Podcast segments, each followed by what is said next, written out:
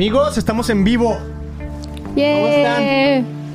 Bien. Aquí tomándonos un cafecito. Hacemos, Ya terminé con Ah, el mío. yo eres rápida. Oye, Te- hacemos. Tenemos como media hora conectando las cámaras. Dice, ya no, ya me acabé el café. Oye, qué buen café, ¿eh? La verdad Sí, es que aquí en Costa Mesa hay un lugar que se llama Neat Coffee. So good, se los recomendamos. Sí. Oye, y siempre cierto. están los pastores de la localidad ahí. Sí. ¿no? ¿Tú vas a ese? Claro, porque la dueña es mi vecina, vive enfrente de mí. Por eso. Muy buena gente, sí. wow. Wow, no está. Y son hermanos. chidísimo. ¿Son hermanos? Sí. ¿Son cristianos? Sí. Wow. Qué padre. Ok, pues les presentamos a nuestros amigos el día de hoy. Gracias por estar aquí. Eh, tenemos a Carlos Medina desde Michigan, Jalisco. I love you, Carlos. a todos. Y tenemos a Christine Nolf desde Costa Mesa, California. Eh, estamos súper contentos porque, bueno, los dos tienen, tienen backgrounds similares en el contexto de las misiones. Entonces, a lo mejor podemos elaborar por ahí un poquito las preguntas de este episodio. Pero también, Christine, tú- hemos hecho otro episodio que hicimos en inglés y quiero recomendárselo si hablas inglés. Y en ese episodio hablamos del movimiento de Jesús, que básicamente, eh, bueno, el- del que estábamos hablando específicamente, eh, nació aquí en Costa Mesa. Entonces ella, que es una Oh. costamesana así bien de hueso Es- colorado, hablamos profundo y también hablamos de las mujeres pastoras, ¿no? Mm. Y tú eres, pues eres mujer pastor y eso de repente por ahí todavía causa así como que controversia con algunos cristianos, ¿no? La verdad no, no sé exactamente por qué o qué denominación o todo ese rollo, a, a mí es como whatever. Pero sé que todavía causa controversia para muchos, ¿no? Entonces vayan y chequen el episodio en en ¿cómo se llama? christianpodcast.com o en Christian Podcast en YouTube. Ahí están los episodios. Y bueno, sin más ni menos, Mili, eh, pues no sé, tú arranca con la primera pregunta o si quieres decir algo de ellos, echarles flores, etcétera. Pues e- eso estábamos platicando, ¿no? Y cuando llegó a Cristi esta mañana, le dije, es que ustedes dos ah, tienen un background bien interesante. Porque Cristi estuvo en Latinoamérica, exactamente en Estuve en Caracas, Venezuela. Caracas, Venezuela, por tres años. Así fue. Y fue donde aprendiste tu español perfecto. Me no encanta. tanto perfecto. Sí, porque ah, yo siempre, cuando me dicen que quieren español, hablar español así rápido, le digo, ok, vete a vivir a México. ¿No? Porque te tienes que forzar, allá no va, no va a ser tan fácil Oh, sí, encontrar es una gran ayuda estar ahí que en el hable, contexto. hable el idioma. Entonces, este, y estaba platicando con mi amigo Carlos el día de ayer porque me encanta todo esto de Jesús y hemos empezamos, empezamos a hacer este podcast hace como tres años este, solo por obediencia, ¿no? Porque dijimos, es que allá afuera la verdad es que hay mucha necesidad de conocer a Dios. Digo, pero ah, eso de, de hacer misiones, yo a veces decía, no es que cómo voy a hacer esto si no estoy preparada, siento que no estoy lista, tengo que ir a la escuela y ir por tres años y estudiar la Biblia, ¿no? Y entonces mi pastor me dijo, no, Miriam, dice, tú no necesitas estar lista. Entonces algo que dijo Carlos ayer, Carlos, no sé si lo compartes nuevamente con nosotros, decías, es que esto de, de, de hacer misiones ¿Qué dije? Sí, ¿verdad? Dije, dijiste, esto de hacer misiones es bien simple y es bien sencillo. Y como lo explicó ayer, me dejó con la boca abierta. Dije, es que nosotros los cristianos no la complicamos. ¿Te acuerdas que me decías, no, es que mira, el mensaje es este? Y re- recuerda mi memoria. Te recuerdo la memoria, Mili. Muchas gracias. Beto, Mili, Cristina. ¿Cristi o Cristina? Cris- Cristina. Cristina. Ah, compartíamos sobre cómo la, cómo la iglesia tristemente ha hecho más cargas, ¿no? De hecho, sucedía en el tiempo de, de- de Cristo, ¿no? Los fariseos. Jesús le dijo, ustedes hacen, ponen cargas que ni ustedes mismos pueden cumplir, ¿sí? Para cumplir la ley y todo eso el rollo, ¿no? Y prácticamente Jesús nos dio un mandato, ir y hacer discípulos a todas las naciones, bautizándoles y en el nombre del Padre, del Hijo y del Espíritu Santo, y enseñándoles todas las cosas que os he enseñado. Y la pregunta aquí es, ¿qué nos ha enseñado Jesús? Fácil, dos cosas. Ama a Dios sobre todas las cosas y ama a tu prójimo como a ti mismo. Listo, ahí- en eso se resume la gran comisión, ¿sí? En el que yo en- aprendo a amar a Dios, aprendo a amar a otros, pero a la misma vez enseño a otros a amar a Dios y amar a otros. Y eso lleva a multiplicación y no, a no una suma extra a la iglesia, ¿no? Entonces es lo que platicábamos, Mili, ayer. Y, y se me hizo bien impresionante porque dije, ay, es tan sencillo en realidad. Ah, y le, decía yo a Carlos, sí, eso me, me, me recuerda lo que también escuché hace poco que decía, la relación que tú tienes con tu vecino es la relación que tú tienes con Dios. ¡Ah! ¿Qué tan distante o qué tan cercano estás con tu vecino? ¿Con tu neighbor? Así es como estás con Dios. Y yo dije, ay, nanita, es verdad. Si tú tienes, porque es uno de sus mandatos y ahí se refleja cuando realmente te estás dejando a ser usado por Dios y estás cumpliendo su mandamiento de amar a tu vecino. A- se, blew my mind. Porque como, como cristiano, no, sí, yo soy cristiana y voy todos los domingos a misa o a la iglesia y me la vivo peleada con toda mi, mi gente alrededor de donde vivo.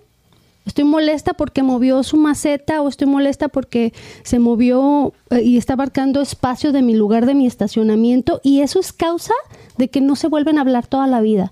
Otra me dijo, oh, es que no les hablo porque agarró mi manguera y usó mi agua. Dije, ¿qué, qué? ¿Sabías que aquí en este parque ni siquiera el agua la pagas, la pagamos todos juntos? No se divide por la cantidad de agua que tú usas. O sea, ¿qué importa? En realidad todos estamos pagando la misma cantidad.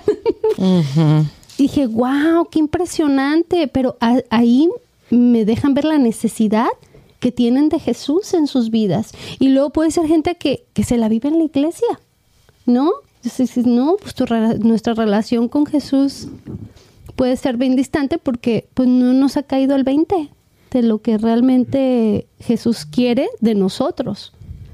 ¿no? Estuve en una fiesta el viernes con un vecino. Era fiesta de nuestra, no- nuestro vecino. Y ahí estaban llegando todos los vecinos y me puse a platicar con uno, ni lo conozco bien. Y yo no sabía nada de él, de su historia. Y él dijo, usted es pastor, ¿verdad? Y yo dije, sí. Él dijo, no entiendo que todos de la iglesia se hacen tan complicada la cosa. Y yo dije, ¿y qué es la cosa? Yo lo pregunté. Y él dijo, bueno, es fácil. Todos estamos en errores y alguien llegó a salvarnos. Wow. Y yo dije, Evangelista. Sí, ¿verdad?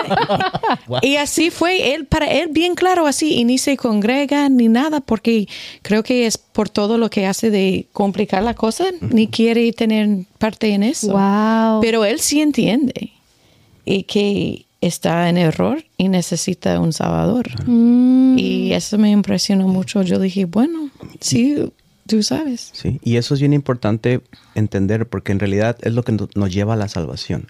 ¿sí? Ni una religión, ni una denominación, ni un programa dominical nos va a salvar, ¿no? La misma Biblia dice que lo que te salva, ¿qué es? Que si crees que Jesús es el Hijo de Dios y crees y confiesas con tu boca que Dios lo levantó de los muertos, serás salvo, ¿sí? Sin importar el contexto donde estés. Y el hecho de ser iglesia, pues nos hace estar juntos, ¿no? Claro que hay lugares donde nos reunimos. Aquí en Estados Unidos hay libertad para congregarte. Pero ¿qué pasa entonces con aquellos lugares donde no se pueden congregar? Entonces ya no son iglesia. Wow. Claro que siguen siendo iglesia, ¿no? Y siguen experimentando y siguen demostrando el amor de Dios con, con otros. Sí, es, él es maestro y comenzó a decirme de cómo él muestra el amor a sus alumnos, a sus estudiantes. Y, y yo lo veo que para él sí fue una llamada que toma en serio de preparar los, los estudiantes y los alumnos. Y yo dije, wow, qué lindo. Sí. Pero tú, di- tú dijiste, demuestra el amor. Y algo bien importante que nos olvidamos es que la palabra de, de Dios dice, en esto demostrarán que son mis discípulos. ¿Cuál es? ¿Verdad? El amor, ah, como el aman amor uno a otro. uno a otro. Esa es la clave. O sea, no es estar metido en tantos programas, en tantos, tantos servicios. No, tengo no hay nada en contra de eso. Son buenos, son edificantes, son necesarios para el crecimiento espiritual, pero no es lo mejor. No es la forma de demostrar. No es la, no es la manera de llegar a ser salvo, ¿no? Sino, eh, sino la- para demostrar el amor a Dios, ¿sí? No puedes estar enojado con tu hermano. Dice, "Ay, no puedes decir que amas a Dios si tienes algo con tu hermano. Entonces eres mentiroso. ¿sí? Entonces, en esa demostración de amor que, que practicamos todos los días, amar a alguien que no lo quiero amar, es lo que fuimos llamados a hacer, ¿sí? Y como lo, te decía ayer, Mili, creo, ¿no? Yo, no, yo con mi carne, con mi cuerpo, no voy a poder amar a nadie que me lastimó. Yo con mi cuerpo, con mi carnal, carnalidad, no voy a amar a aquel que me ofendió, aquel que me traicionó, aquel que me dio puñaladas en la espalda. No voy a poder hacerlo, porque no puedo. Soy humano y no puedo. Mi, mi naturaleza carnal es, aléjate de él, ah, no De le hables, venganza. o véngate, ¿no? Sí. Pero Dios o Jesús nos llama a, a amarlos, a orar por ellos, ¿sí? Y lo, y lo que necesitamos, te decía, es el Espíritu Santo para poder hacerlo. Porque por eso los discípulos tuvieron que esperar al Espíritu Santo para poder hacer lo que hicieron, porque sin Él no iban a poder hacer. Sí, sin el Espíritu Santo, Pedro negó a Jesús. ¿sí? Pero con el Espíritu Santo dio la vida por Jesús. Mm. ¿sí? Entonces no- nosotros necesitamos esa llenura cada día constantemente para poder amar a aquel que no puedo amar, para poder perdonar a aquel, a aquel que no puedo amar, porque la comunidad de Cristo, de Cristo, la comunidad cristiana, la iglesia de, de Cristo, ama y perdona. Mm. Así de fácil. Oye, otro tema que se me hace bien interesante en este, esta onda de las misiones, ustedes que tienen la experiencia. Bueno, Beto y yo aquí nos, nos sentimos como venimos de México, Beto y yo nos sentimos como misioneros, ¿no? Y estamos en una iglesia anglosajona, o sea, estamos con los güeros, ¿no? Y bueno, Dios Gracias. aquí, Dios, bien Son chulos, preciosos. No es despectivo, lo decimos eh, de No cariño. digo gracias por amar a mi gente. Y este, sí, la verdad es que yo me siento bien a gusto con el latino, con el americano, con el hindú, o sea, amo a la gente, ¿no? Y yo sé que ahora lo entiendo, que es un regalo del Espíritu Santo, porque no cualquiera puede estar en todos lados y sentirse que pertenece. Porque yo siento que pertenezco a mi iglesia y todos son güeros, ¿no? Y te das cuenta que al final del día pues, somos humanos y que tenemos un chorro de cosas en común, ¿no? Aunque tengamos dos culturas diferentes y que los dos tenemos mucho que aprender una de la otra. O sea, yo tengo cosas que puedo, que puedo aportar y ellos tienen un chorro de cosas que aportar, entonces cuando nos, nos, ah, nos, nos juntamos, pues es una explosión preciosa, ¿no? Y bueno, a todo esto iba porque me encanta o me encantaría que habláramos un poquito de los milagros. ¿Por qué no experimentamos los mismos milagros aquí en Estados Unidos a los milagros que se experimentan en otros países? Porque Dios es el mismo ayer, hoy y siempre. ¿no? Y, y yo he escuchado de milagros, así que la gente se sana de un día para otro, o sea, que se da más en comunidades donde eh, de escasos recursos, ¿no? Y que no tienen, que, que Dios es su todo. Y aquí, pues, nuestro milagro es como, como más diferente, pues, ¿no? Y ayer Beto me, a Carlos, estábamos hablando de los milagros y me cayó el bien, 20, algo así bien bonito que dijo, porque dice, es que los milagros no son para nosotros, yo como persona, ¿no? Cuando oramos, porque yo quisiera, me encantaría, y yo te lo había compartido, que oráramos todos y que enseñáramos a nuestra gente latina a orar y pedir a Dios por una reforma migratoria, ¿verdad? Pero unificarnos y pedirle a Dios ah, por eso que tanto necesitamos, porque eh, pues queremos estar legales, queremos ser bendecidos y queremos hacer las cosas bien. Ya estamos aquí y no nos vamos a ir.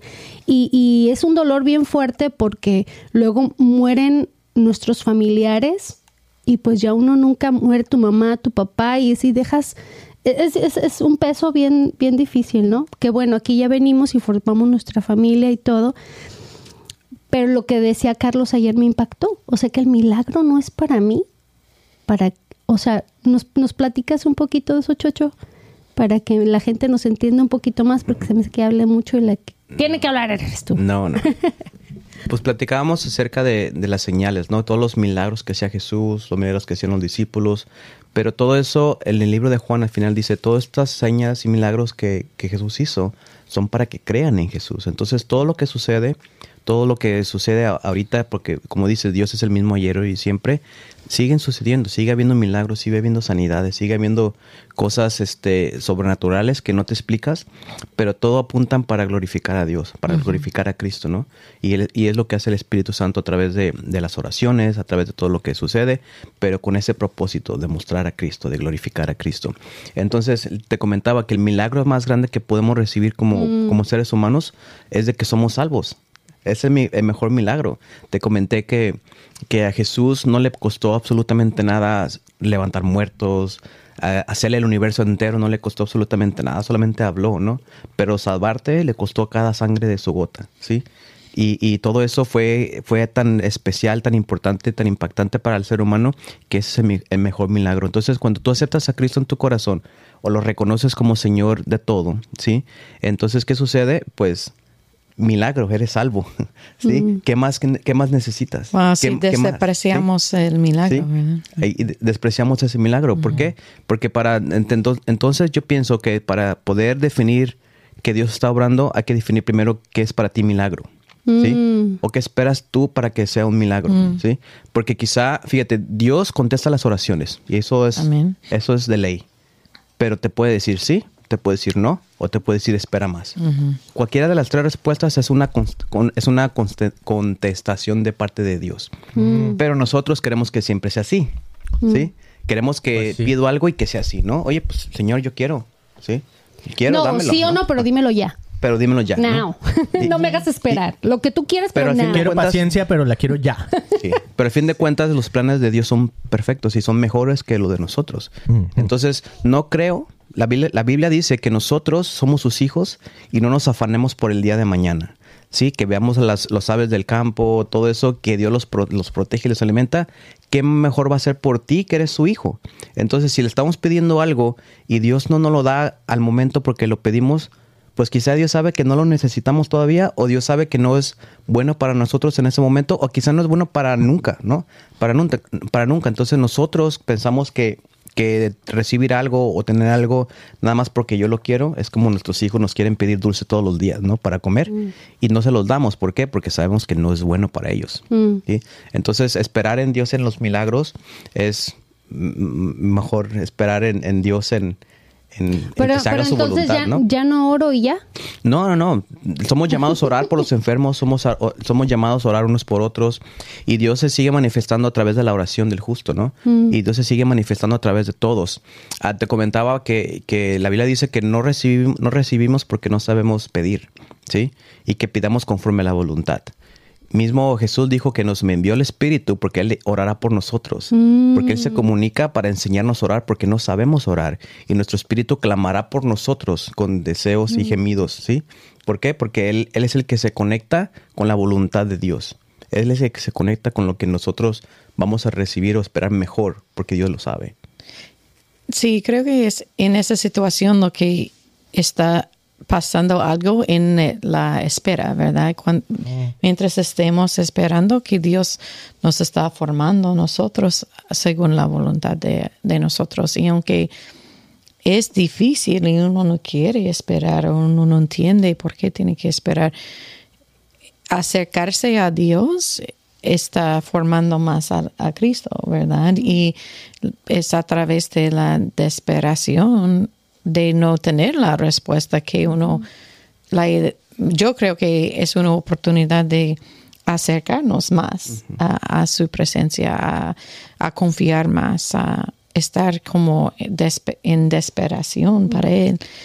Pero yo creo que en, en, los momentos, porque no es que siempre estamos pidiendo los dulces, ¿verdad? Que porque en situaciones como tú mencionas, en cuanto a la inmigración o eh, hay situaciones de injusticia, ¿verdad? Y uno quiere decir, así, no es que estoy pidiendo algo que quiero, sino estoy pidiendo la justicia, estoy pidiendo la misericordia y, y como que Dios nos va a tener esperando, ¿verdad? Y hay cosas que uno no puede entender, que son como los misterios de Dios en que creo que todavía nos aumenta la fe en eso. Tenemos que, tenemos la que, que escoger, ¿verdad? Si vamos a acercarnos a Dios o vamos a darle la respalda, ¿verdad? Y, es que es bien chistoso. O la espalda, disculpa.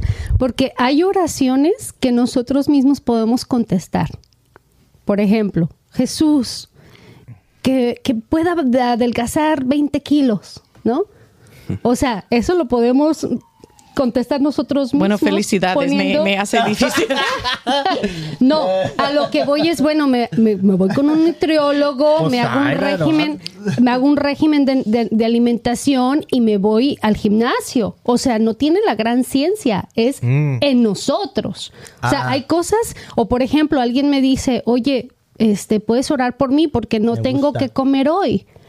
¿Sabes qué? Aparte de que voy a orar por ti, vente y tengo comida en mi casa, aquí comemos y olvídate, donde comen dos, comen cuatro. O sea, hay oraciones que uno puede contestar en el momento. Que, ojo, muchos de los cristianos no lo hacemos. Que vemos la necesidad en nuestras narices y decimos, Cierto. ay, déjame orar por ti, Jesús, Sí, manda sus necesidades. Mientras cúbrele". tenemos la respuesta. Dices, no manches, o sea, pues píchense todos y cooperemos, ¿no? Y ya Y hay que pagarle, hay que pagarle la renta de este mes. Pues hizo, me tomó malas decisiones, no fue al trabajo, pero pues sabes que también se enfermó y, o sea, pueden ser mil cosas, ¿no? Como por ejemplo, en una ocasión no teníamos dinero para pagar nuestra renta. Y alguien vino, tocó nuestra puerta y nos ayudó. Dijo, ah, pues ahorita vamos al banco y te doy los 200 dólares que te hace falta. O sea, este hermano contestó nuestra oración en el momento y para nosotros fue un milagro y una contestación a nuestras oraciones porque le dijimos, Señor, pues vamos a ser fieles, vamos a obedecer, vamos a pagar el diezmo en advance, al principio. A ver cómo le hacemos para la renta, pero pues vamos a serte obedientes. Y Dios nos mandó un ángel para ayudarnos y apoyarnos en esa situación. Entonces, hoy en día mm, más palpable lo veo que la gente se ha vuelto muy, yo creo que vemos tantas injusticias y tanta sufrimiento y tanto feo que como, como ya nos sentimos, como que estamos, este, ¿cómo se dice? Do- este, Cauterizados. Anestesiados. que no- Anestesiados. Insensibles. insensibles. Esa es la, El- la la, espe- palabra. la espera es clave en todo esto. Mm. Porque el, el enemigo sabe lo que sucede cuando esperas. Mm. Mira, cuando, cuando el mundo, ahorita la, la asociación nos está, nos está enseñando a no esperar. Antes veías Mm. un programa de televisión y había un comercial y tenías que esperar Ah. hasta que suceda, ¿no? O se acababa ese día y tienes que esperar hasta el día siguiente. Ahora nuestros hijos no saben esperar por comerciales, ¿no? Ya tienes no. que pagar, ya tienes... Todo está muy rápido y quieres todo al instante así ya. Uh. Pero la promesa de Dios dice, nuevas fuerzas tendrán los que esperan en el Señor. Ah, buena. Entonces, cuando tú le pides a Dios algo y tú le pones en tu corazón, Dios conoce nuestros corazones antes de pedir, ¿sí? Y, y si, si, si va conforme a la voluntad de Dios y Dios quiere que esperes, entonces hay que preguntarnos, ¿por qué Dios quiere que espere? ¿Qué me quiere Ay, enseñar? ¿Qué me quiere enseñar con todo esto, no? Sí, y aparte de todo eso, hay promesa de que vas a recibir nuevas fuerzas. ¿sí? Mm. Entonces, por eso te decía, hay que definir qué es el milagro que tú quieres, Ya. qué es lo que estás orando, Está muy bueno qué, qué es lo que estás pidiendo y, Yes. y saber, saber esperar. Oye, Chocho, y la otra cosa que se me vino Carlos, a la Carlos. mente- Ay, Oye, Carlos. amigos de Puerto Rico, so sorry. Este, sabemos que de repente decimos palabras y no, y quiero dar un así como que un este, ¿cómo se dice? Cuando disclaimer, disclaimer porque yo no sé qué tantas palabras hemos dicho ya que a lo mejor en Argentina, en otros lugares han de estar así de que no, yo no vuelvo a escuchar a esos cristianos. Son unos groseros. Sí, ok, sigue, sorry. Carlos. El propósito.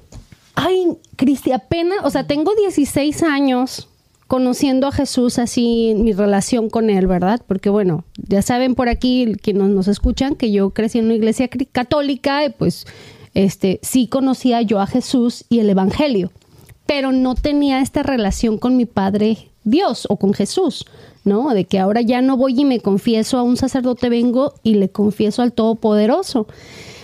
Entonces, hijo, le dije, Beto, ya me cayó el 20. Es también mucho tiene que ver el propósito de por qué quiero mi milagro. Right? O sea, quiero eh, mis papeles, quiero tener un estatus legal aquí, ¿para qué?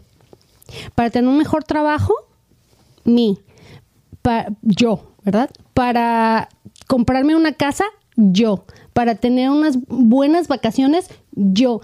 Dije, ay, qué horror. Todo este tiempo he querido mis estatus legal para yo tener una vida de felicidad y próspera cuando en realidad ese yo lo tengo que matar yo porque it's not about me. No se trata de mí, Cristi. Es para yo poderle dejar un legado a mis hijos. Se trata de la gente que me rodea. Se trata de mis de, de, de lo que yo puedo hacer o lo que yo puedo generar para ayudarle a las familias. Dije, wow, ahí me cambió todo el, todo el, por eso tú decías, si pedimos conforme a la voluntad de Dios, entonces se te será dado. Entonces, a ver, cuando pedimos por vanidad, ¿en qué manera o en qué momento estamos exaltando a Dios con nuestra vanidad? Cuando le decimos, Jesús, dame lo que necesito, dice, es que ya te lo di. ¡Ah! O sea que no, te, no necesito un estatus legal. No, todo lo que necesitas te lo he dado esta mañana. Y yo así, wow. Entonces es como una liberación, porque entonces ahora mi oración ha cambiado. I'm not begging him. No le estoy rogando por un estatus. Le digo, Señor, gracias porque tú me elegiste y me trajiste a este país y me has permitido trabajar con mi vecino. Me has permitido trabajar con mi suegra. Me has permitido tener una familia que para mí es el milagro más hermoso que una, que una persona puede tener, tener tres hijos. Y soy la única de cuatro hermanos, la única que tiene hijos y la mayor. Entonces, eso para mí es un milagro. You know, y, y simplemente el hecho de que esté con ustedes el día de hoy compartiendo del amor de Dios y es una llenura. Yo le decía a, a Carlos, es que los lunes de aquí me salgo bien poderosa. Ah, pero ya el martes, miércoles y, yo estudio y todo. pero- Amigos, anunciamos que comenzaremos el podcast diario. sí, porque yo quiero ser poderosa todos los días. A partir de hoy, podcast todos los días. Entonces digo, ay, qué chido. Entonces, Jesús es el que da vida. Amén. Así No, es. Jesús es la vida. Yo Sí. soy el camino, la verdad y la, Y la vida. Ajá. Sí. Entonces, cuando estamos en Jesús, Dios, Dios ha prohibido, por eso te decía, Dios ha prohibido el mejor milagro para la humanidad, Cristo. ¿sí? Cuando tienes a Cristo, tienes todo. No hay nada que te falte. ¿sí? Pa- Pablo dijo, todo lo puedo en Cristo que me fortalece. Pero ese contexto lo usamos para, yo voy a poder, soy poderoso, soy vencedor. No, si leemos todo el contexto, es que Pablo aprendió a vivir en pobreza, aprendió, aprendió a vivir en riqueza, apren- aprendió a vivir en cualquier circunstancia. ¿Sabes por qué? Porque tenía a Cristo. Y todo lo puede hacer en Cristo que lo fortalece. ¿sí? Entonces, si tenemos a Jesús, por eso te digo, ¿qué más necesitamos? Wow. Sí, ¿verdad? ¿Qué más necesitamos si Cristo es el centro de todo? Sí, Fue, di- dijo el Pedro, ¿verdad? Que ya hemos recibido todo lo que necesitamos para una vida de, de amor y, eh, eh, vivir con Cristo. Y es que la cultura te jala bien cañón, porque la cultura aquí en Costa Mesa es de tener, de querer tener más, de querer ser más. Por eso todo el mundo aspiramos, o no todo el mundo, pues, pero aspiramos que nuestros hijos vayan a la universidad y sepan más, ¿verdad? Para que tengan una vida exitosa. Todo queremos siempre más, más, mi, mi, yo, yo, yo. Entonces, cuando en realidad decimos, bueno, voy a querer seguirte Jesús y si sé que tú eres todo lo que yo necesito, es e- está a otro nivel, está a otro nivel, entonces nuestras oraciones cambian y la percepción que tenemos de nosotros mismos también cambia. Entonces ya nuestras necesidades es quiero más de ti. Es como hemos comenzado la, la conversación de esos verdaderos o es, esas verdades sencillas, ¿verdad? Que tengo todo que necesito en Cristo. Es algo sencillo, pero hay una profundidad que cuesta toda la vida poder Entenderlo. vivir en eso, entender en eso, vivir cada día así. Está bien profundo. Oye, a ver, tengo dos cosas que quiero decir. Eh, nos saludan desde República Dominicana. Para los que están escuchando este episodio, hacemos episodios en vivo en Facebook y nos están saludando desde República Dominicana. Me imagino que son amigos tuyos, ¿no, Carlos? Porque tú Sí, vas seguido a, a- a estar allá, no sé, participando en conferencias y eso. Darwin. Ajá, Daru Ah, saludos, bueno, vi que decía Darwin. Darwin. y Carlos Daniel Hernández, un gran saludo. También tu esposa por ahí se sintonizó, Armando Elomar. Y bueno, Charlie saludando a todos, Charlie Moy, sí, Charlie nuestro Moy. buen amigo, porque si no saben, Chocho, digo, pero ¡ah! no escucharon esa palabra, Carlos, Carlos Medina y yo estábamos en un grupo y empezamos un rollo de, desde que estamos como de 17, 18 años, ¿no? Pues yo tenía Este- 17, tú tienes como 20 y tantos. Eh, yo tenía como... ¿Cuántos me llevas? ¿Te llevo que cinco o tres? Algo así. Algo así. Bueno, whatever. Tú estabas bien joven y luego te casaste y ahí se acabó el grupo.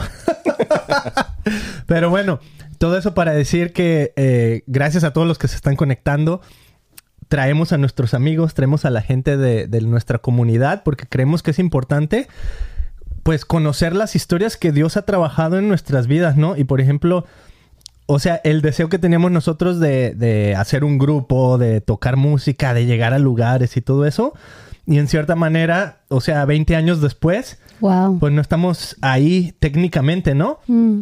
Pero, o sea, a veces cuando me preguntan, oye, tú eres podcaster o tú eres este, de medios o eres worship leader, y yo digo, no, o sea, creo que esos son como que te- son identificaciones muy pequeñas.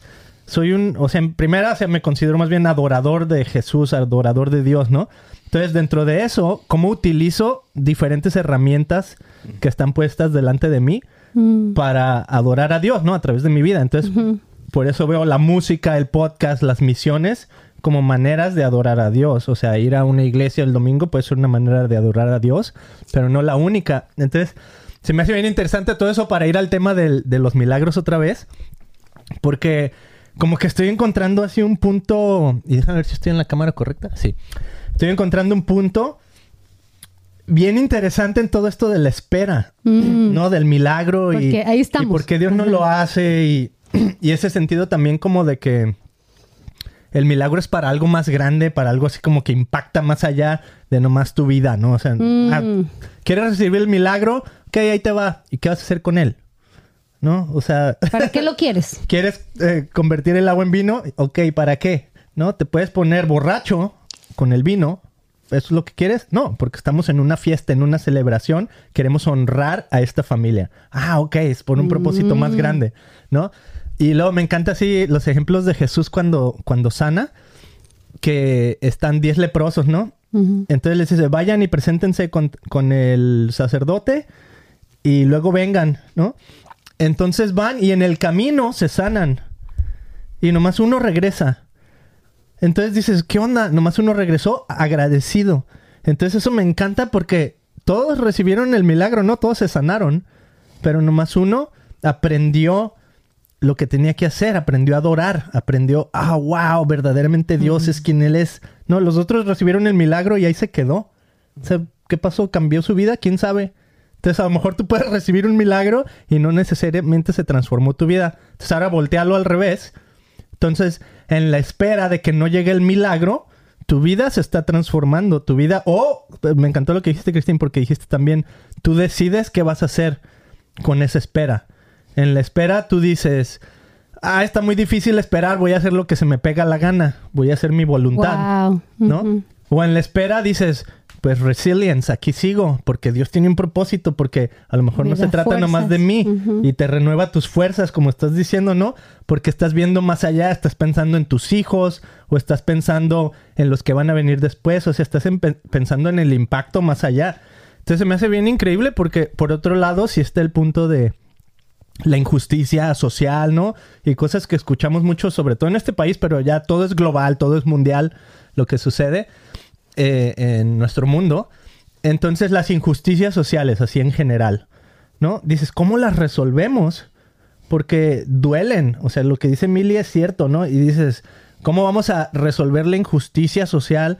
Pues, ¿será que Dios va a hacer un milagro? Entonces, se me hace bien increíble porque no sé, o sea, ese es el punto al que voy, ¿no? Como que, ¿será que Dios va a hacer un, un milagro eh, que transforma corazones? No solo un milagro que, ok, aquí están tus papeles.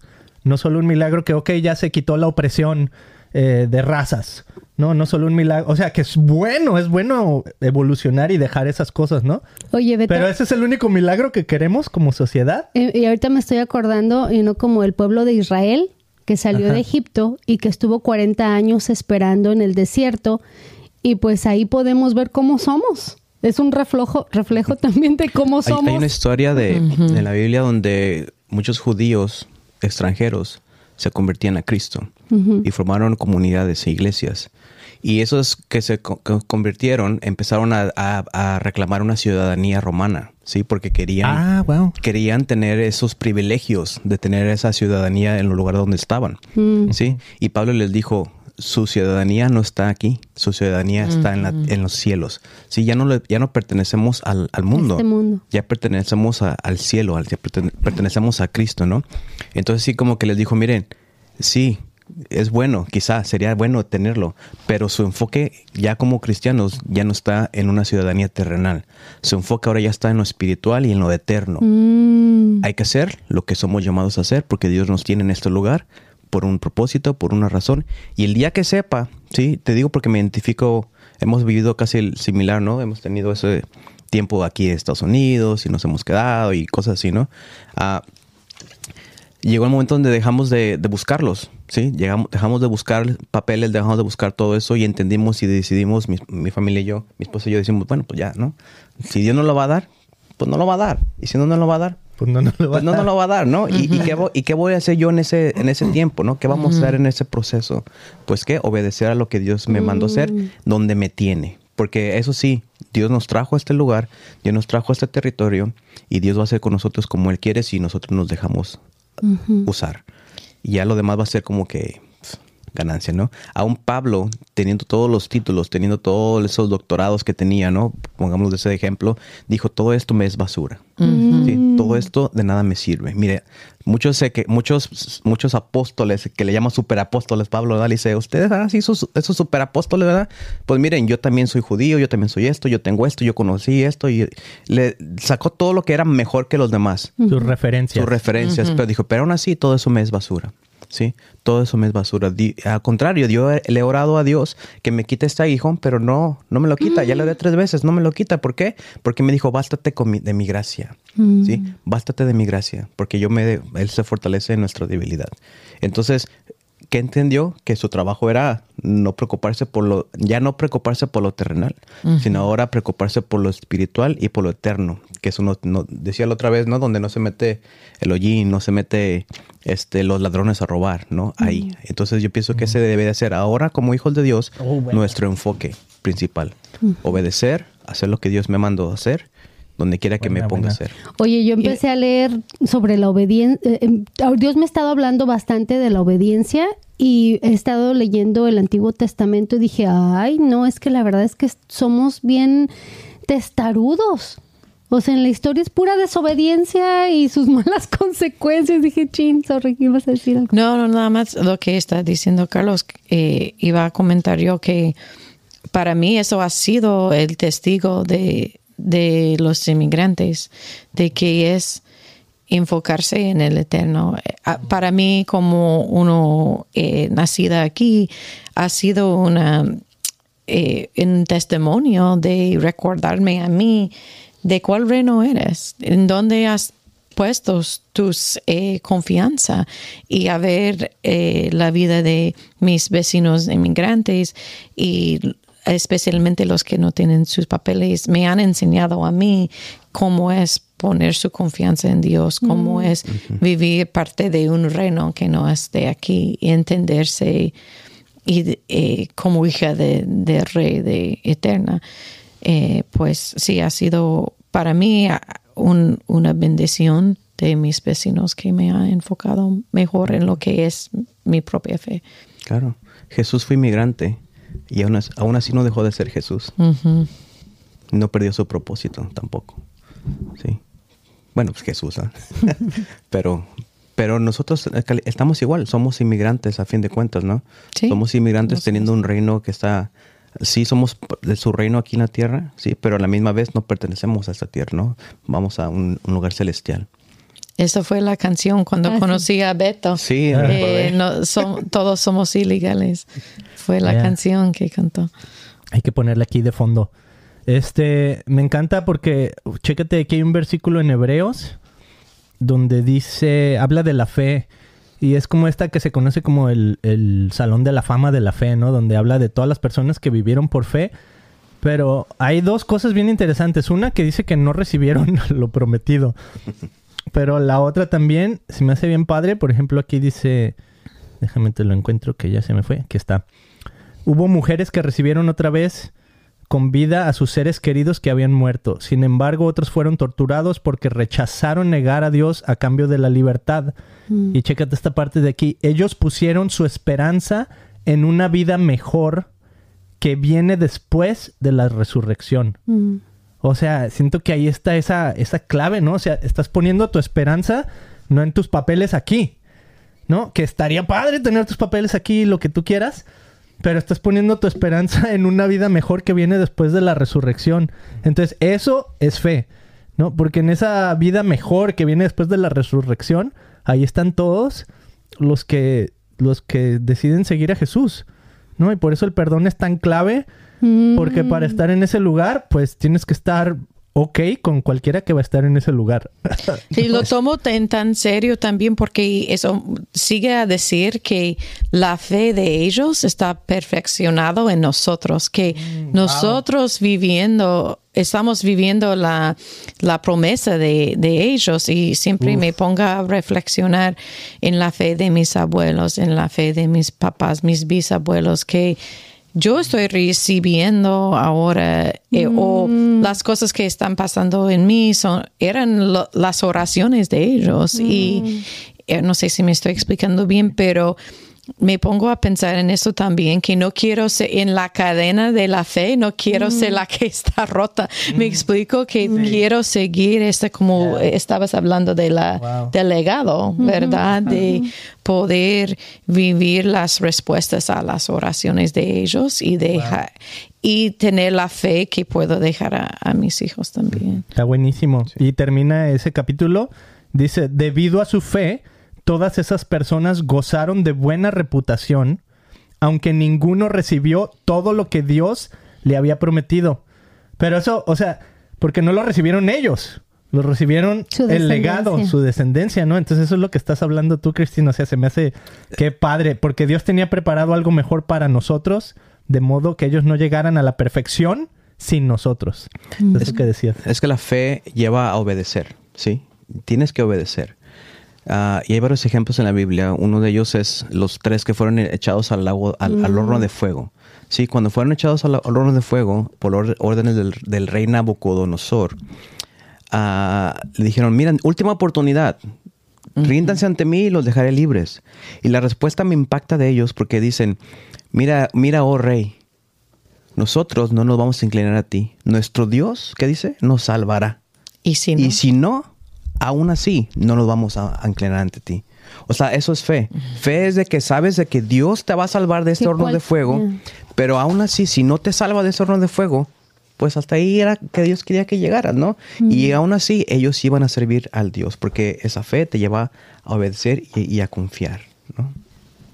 Wow. Wow. Entonces, entonces nosotros si nos ponemos a pensar, ok, mi fe, ¿a qué tanta, qué altura está mi fe? ¿Sí? ¿Qué tan madura es mi fe? Mi fe es de que, Señor, tú me vas a dar esto, pero si no me lo das, ¿qué? Ya no eres Dios, ya no te voy a servir, ya no te voy a hacer caso, ¿sí? Ah, ha, habido, ha habido oportunidades donde, más bien no, no oportunidades, este, momentos donde eh, he orado por, por milagros, ¿verdad? Quería que alguien no se muriera, ¿no? Dos personas que no se murieran. Ayer comentaba de una, pero otra, otra ocasión, este, estaba orando por alguien, no quería que se muriera esta jovencita y al fin de cuentas se murió, ¿sí? Y cuando muere ahí en la cama del hospital, este, yo me, me, me entristecí, me dolió mucho ver esa, cómo sufrió esta muchachita, pero a la misma vez, este, me enojé o renegué contra Dios, porque somos humanos. Y en ese, en esa, en eso que renegué con Dios, ah, fue de que, ay Señor, otra vez, porque ya me había sucedido antes, ¿no? Otra vez no me escuchas, otra vez no sanó, otra vez, si, si yo he visto que has sanado, si yo he visto que has hecho, o sea, no me lo has platicado, yo lo he visto, los milagros, he visto tu poder, ¿por qué ahora no? ¿Sí? Y entonces ahí en ese momento, ahí Dios me, me agarró y me habló y me dijo, ¿por qué me adoras? ¿Por lo que hago o por lo que soy? ¿Sí? Entonces a veces estamos queriendo adorar a Dios por lo que hace en nosotros. Si tú haces, entonces yo estoy contento. Si tú haces, eres mi Dios que todo lo puede. Si tú haces, eres el Dios que voy a seguir por siempre porque me, me gusta, ¿sí? Todos los seguidores que tenía Jesús, que lo llamaban discípulos, iban por lo que les daba Jesús. La mayoría iban por lo que recibían de Jesús. Y la Biblia dice que eran discípulos recostados, que nada más estaban ahí esperando a recibir y a tener milagros y, y a que fueran alimentados por Jesús. Pero cuando Jesús les cambió la palabra más fuerte, se levantaron y se fueron.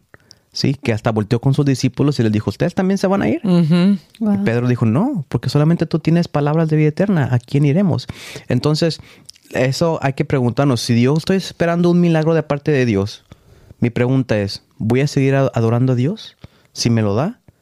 ¿O no, lo voy a dejar de adorar si no me lo da? Entonces, ¿qué va a cambiar de tu, de, tu, de tu perspectiva de Dios si no recibes o si recibes tu milagro.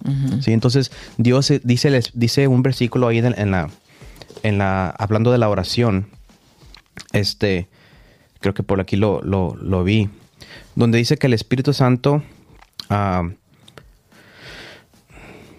donde el Espíritu Santo es el que, el que nos enseña a orar, porque Él intercede por nosotros, pero dice este versículo, ahorita que lo, lo, que tenía por aquí, que, Él conoce, dice, el que escudriña los corazones es el que se conecta con Dios, ¿sí? Entonces, si Dios es el que escudriña nuestros corazones a través de su Espíritu, pues sabe en realidad lo que hay en nosotros y sabe en realidad lo que necesitamos, lo que esperamos y lo que va a ser de bendición o nos va a hacer crecer, ¿no? y, ahí está la, y ahí está la espera. Sí, a veces necesitamos crecer, entonces hay que esperar, ¿sí? Y sí, Dios contesta oraciones al instante, Dios lo hace, ¿sí? Pero, ¿qué tal que no lo quiera hacer en ese momento? Sigue siendo Dios. Sigue sí, cierto. Fue hasta Job que llegó a tener en el momento, Dios la había quitado de todo y llegó de decir, aún sé que mi redentor vive. Y eso fue al final de lo, donde él llegó de vivir y saber y tener la fe aumentado a través de todo que pasó. Dios siendo el más justo de la tierra, no conocía a Dios. Sabía de Dios, lo había escuchado oídas, pero ahí en su momento más bajo dijo, ahora mis ojos te ven, ahora te conozco. Entonces fue hasta ese momento, ¿sí? Y así. Yo, yo tengo algo que, que he compartido en varios lugares acerca de de obedecer a lo que Dios nos da, ¿sí? Por ejemplo, Dios, le dio palabra a Abraham que se levantara, que dejara todas sus tierras y que se fuera, ¿sí? Y, Abraham obedeció. Abraham se fue, Abraham este, ah, caminó hasta llegar al lugar que Dios le había mostrado, ¿sí? Y, esperó en la, en la, en la, en la promesa de su hijo, aunque su esposa no tanto, y le puso ahí la sierva, ¿verdad? Y hubo complicaciones. Pero en esa obediencia, uh, no encontramos lo que le costó a Abraham llegar ahí, más que solamente su fe, su obediencia. Cuando Dios le habla a Noé, que le dijo, eh Noé, hazte un arca, hazte un arca, ¿sí? ¿Y qué hizo Noé? Pues no había hecho arcas nunca, nunca había hecho un arca, ¿no? Pero, pero Dios le capacitó, Dios le preparó, Dios le dijo las medidas, qué, qué madera usar, cómo hacerlo, todo lo, lo preparó y aparte le suplió absolutamente todo, todo. ¿Pero por qué? Mm, por la fe y por la obediencia. Lo duró más de 100 años, ¿no? Creo, 120 años, algo así. No me acuerdo. A, crear el arca, ¿sí? Y, las, todo lo que lo juzgaban, le gritaban, le decían, le, pero él tenía fe en lo que Dios le había mandado hacer y él obedeció lo que, lo que iba a hacer y, no sabían, no conocía ni la lluvia, ¿sí? No sabía lo que era llover, ¿sí? Y aún así estaba esperando que viniera ese diluvio, esa, esa inundación. Y aún así, este, y aún así obedeció y no nos dice cuánto le costó a Noé crear ese arca, porque Dios es el que provee mm. cuando tienes fe y obedeces. Pero con Jonás encontramos algo bien importante. Que Jonás, ¿qué hizo cuando recibió la palabra de Dios? Que fuera Nínive. Dice la palabra que él pagó su boleto para huir de la presencia de Dios. Ahí sí dice que pagó. Ahí sí dice que hubo un precio. Ahí sí dice que yo saqué de mi bolsillo o que él sacó de su, bolso, de su bolso para huir de la presencia de Dios.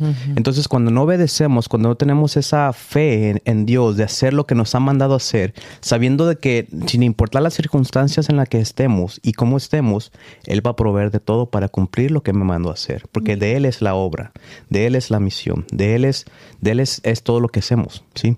Y entonces Jonás decidió, no, No, ahí me van a matar. Ese lugar está de locos. Ahí no me quiero ir. ¿Qué hizo? Va y paga. Entonces, cuando nosotros desobedecemos, pagamos. Cuando nosotros no queremos confiar en Dios, pagamos. Cuando nosotros no obedecemos lo que Dios nos manda, pagamos. ¿Y para qué? Para huir de la presencia de Dios.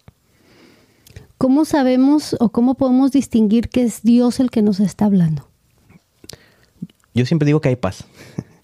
Cuando Jesús envía a, la- a los discípulos, primero se apareció muerto, se apareció resucitado, ¿no? Y los discípulos se asustaron. ¿Cuáles fueron las primeras palabras de Jesús? Paz a vosotros. Soy yo. Hay paz. Y después que les dice eso, les dice otra vez, paz a vosotros. Así como el Padre me envía, yo los envío. Porque en el, en el llamado de Jesús, en, el, en lo que Jesús nos envía a hacer, nos envió a hacer, va acompañado de una paz. ¿sí? Entonces, si hay paz en tu corazón, es porque viene de Dios. Si hay paz en lo que Dios te puso a hacer, una cosa es tener paz, otra cosa es no saber lo que vas a hacer, porque, porque queremos como humanos, vamos a ver nuestras, lo que escuchamos de Dios y, y vemos primero nuestro bolsillo, ¿no? Ay, Dios me dijo que hiciera un arca. No, pues no, no me va a alcanzar. O sea, ni siquiera tengo para mi renta, no tengo para aquí, no tengo para allá. Es normal sentir eso. Es normal ver los costos que vaya a ser. Pero cuando entre todos esos costos hay una paz que sobrepasa cualquier entendimiento, esa es la paz de Cristo. ¿sí? Entonces hay que confiar y hay que actuar y hay que moverse. ¿sí? Porque sabemos de que, de que la forma que lo vaya a hacer, Dios va a suplir lo que, lo que nos mandó a hacer. Es lo que yo pienso, no sé, Cristina. No, sí, creo que eso es parte de, de la disciplina, ¿verdad? De ponernos en el lugar de escuchar la voz de Dios, porque yo me acuerdo de como de las 12 años, yo, yo me acuerdo que los adultos hablaban de escuchar la voz de Dios. Yo, ¿cómo es eso? Y en- ahí en mi cama, Dios, háblame. quiero que-". y aquí como practicando, ah, sí, a ver, eso fue, eso no fue.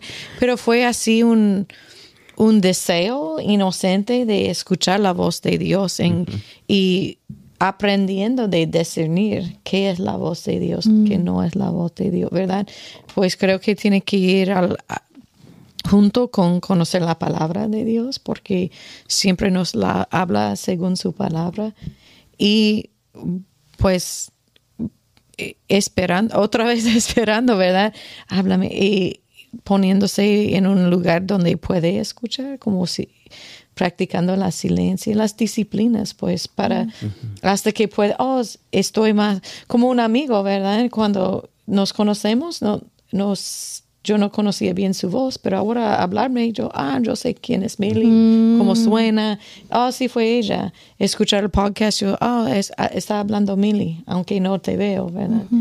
Pues así es co- conociendo en relación con, con Dios, eh, escuchando su voz, así uno puede saber cómo suena y quién es. Y, Sí, la oración es algo de dos vías, ¿sí?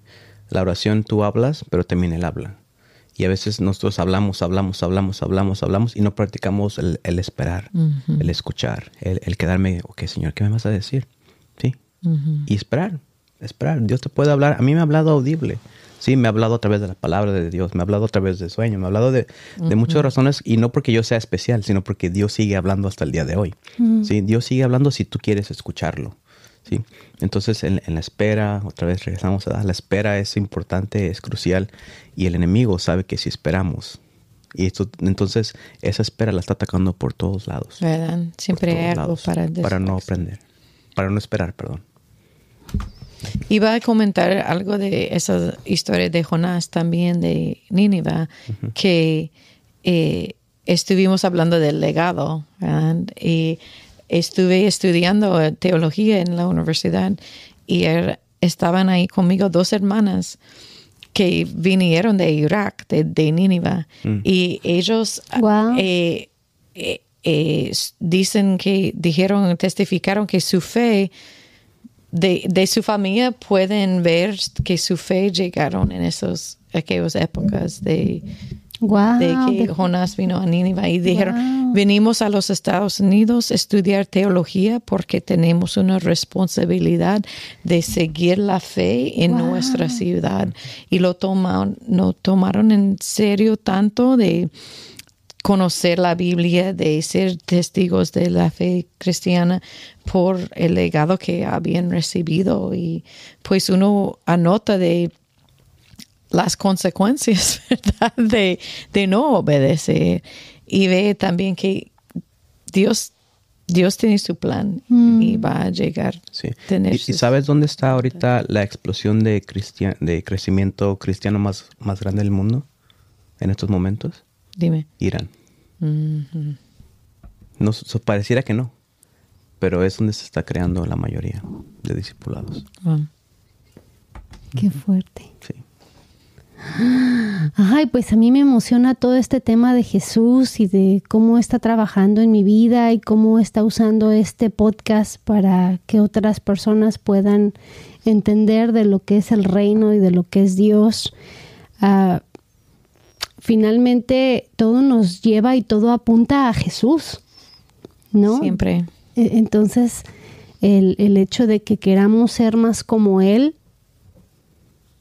pues es una decisión que todos tenemos que tomar, ¿verdad? Entonces, algo que me impactó que dijo Carlos ayer cuando estábamos conversando, decía, es que no necesitamos ah, estudios o maestrías aquí y allá, no, es que en realidad lo único que necesitas es activarte y decir, sí, amo a Jesús, digo, quiero conocer a Jesús, creo que Él fue el que murió por mis pecados, murió en una cruz, Él entregó su vida y pues por medio de Él y a chambearle, a darle, mostrar y irnos al- a, a- a trabajar afuera sin porque no tenemos a veces en la iglesia creemos que para servir tenemos que ser transformados ¿no? Y en nuestras iglesias latinas aquí en Estados Unidos tienes que pasar por una lista larga de todo lo que tienes que, que checar, ¿no? Así de instituto bíblico y que clases de no sé qué y que, por ejemplo, yo me acuerdo que iba a una iglesia donde ya tenía cinco años ahí sirviendo y todo y todavía no podía pasar yo al púlpito para nada. Yo dije, y yo no entendía y nadie me lo explicó ni nadie me dijo hasta que ahora pues entiendo. El- primero pues Dios no quiso, ¿verdad? Pero decía, wow, y ahora estoy del otro lado. Y no digo, no, es que no necesitamos venir a, a Dios y ser transformados de la noche a la mañana, que Él lo puede hacer, pero Él tiene su tiempo perfecto. Y hoy no nomás me quiere usar a mí, a ti o a ti, ¿verdad? Nos quiere usar a todos. Es a través del servicio que estamos transformados, que está en el proceso de servir a otros que nos está transformando. Sí, de- de- te comentaba que para, para hacer, en muchos lugares, para dejar a alguien servir, tiene que parecerse a Jesús primero. Pero para parecerse a Jesús, tienes que comenzando a servir. Sí, y, y eso no, no lo hacemos. Esperamos que sean perfectos para entonces sí merecer una oportunidad en la iglesia, merecer un lugar en el púlpito, merecer un lugar en un... Sí, en probarse, ahí. Probarse a ellos mismos, pero necesitamos cambiar nuestro, nuestro chip. Nuestro switch. Súper, por ahí tuvimos un desaparecido. ¿A dónde van los desaparecidos? Pues, Amigos, les habla la voz de su conciencia. ay Dios. Aquí estoy hablando de personas que no podemos ver, pero podemos escuchar. Si nos estás viendo, pues ahorita no me estás viendo, solo me estás escuchando. Si nos estás escuchando, solo nos estás escuchando. Queremos agradecerte por haber estado aquí en este episodio. Queremos invitarte a que te suscribas al Christian Podcast en todas las redes. Estamos en YouTube, estamos en, ¿cómo se llama ese otro? En Spotify, estamos en Apple Podcast, Google Podcast, tenemos un canal Christian Podcast en español en Roku TV y estamos aquí en Facebook también donde hacemos mensajes en vivo. Así es que suscríbete y Mili, ¿por qué no los invitas a que nos digan a dónde quieren, si alguien quiere conocer más a Carlos, eh, cuál es el mejor lugar para encontrarlo, será su iglesia, será su, su ministerio de misiones y con Christine igual a dónde quieren eh, dirigir a la gente para conocer más de su ministerio. Bien, entonces pues aquí a ver, Carlos, ¿cómo, cómo te contactamos? Ay, les cuento que te cuento que Carlos va a ser mi mentor, ya dijo que sí, este por ahí está dando un, un curso, es un taller, right? Una orientación. I'm so excited. Este, tú- gracias por permitirme ser parte de, porque le digo, ay, Chocho, me encanta, Carlos, Carlos, me encanta lo que estás haciendo. ¿Hay alguna manera de que yo pueda ser parte, va? De, pues porque es que ya es algo más mundial lo que él está haciendo, ¿no, Carlos? ¿Dónde te encontramos? Ah, pueden encontrarnos en W Partners, así como socios, pero en inglés, partners.org, diagonal latino. Entonces, tiene algo ahí que si tu teléfono está en español, se ve en español todo, pero si está en inglés, vas a ver todo en inglés, ¿no? Oh, fan. Entonces, este, vas a, ahí, ahí está, por ahí está mi número de teléfono o el correo electrónico donde pueden contactarnos. Cristi. Sí, estoy en Instagram at, at I'm Christine Nolf. I am Christine Nolf. Y soy pastora en Redemption Church en Costa Mesa. Pues si están por aquí, que nos visita los domingos a las 9. Redemption Church. En o redemptionchurch.org. Sí, eh, la iglesia está en inglés. Todos están bienvenidos. Mil gracias por su tiempo, gracias por ser obedientes a la voz de Dios y trabajar en sus comu- comunidades. Este, Chocho, un placer, Carlos. Lo siento, Ya, Carlos. dale. ¿Sabes qué? Eh, eh, o sea, toda, toda una vida llamando Los amamos. Hasta luego. Muchísimas Que viva gracias. Cristo. Bendiciones a todos.